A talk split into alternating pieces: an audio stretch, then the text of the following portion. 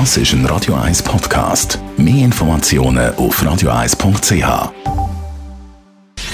Gesundheit und Wissenschaft auf Radio 1. Unterstützt vom Kopfwehzentrum Irlande Zürich. www.kopfwww.ch Wie ist es also mit der eigenen Atemluft und der Schutzmaske? Im Moment verbreiten Gegner von Corona-Massnahmen wilde Theorien zum Thema Maske. Jetzt hat sogar die deutsche Polizei gewarnt vor Fake News, die im Moment umgehen in den sozialen Medien vom Tod von Kindern im Zusammenhang mit Maskenzwang und so weiter und so fort.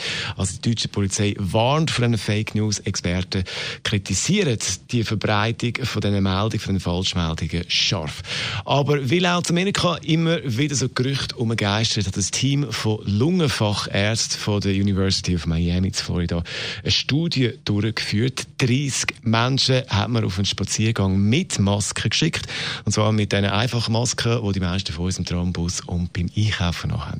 Nachher hat man den Sauerstoffgehalt im Blut gemessen und den Kohlendioxidgehalt und man hat keine Veränderung gesehen, ob mit Maske oder ohne. Das also die Studie aus den Staaten zum Thema Atemluft und Maske.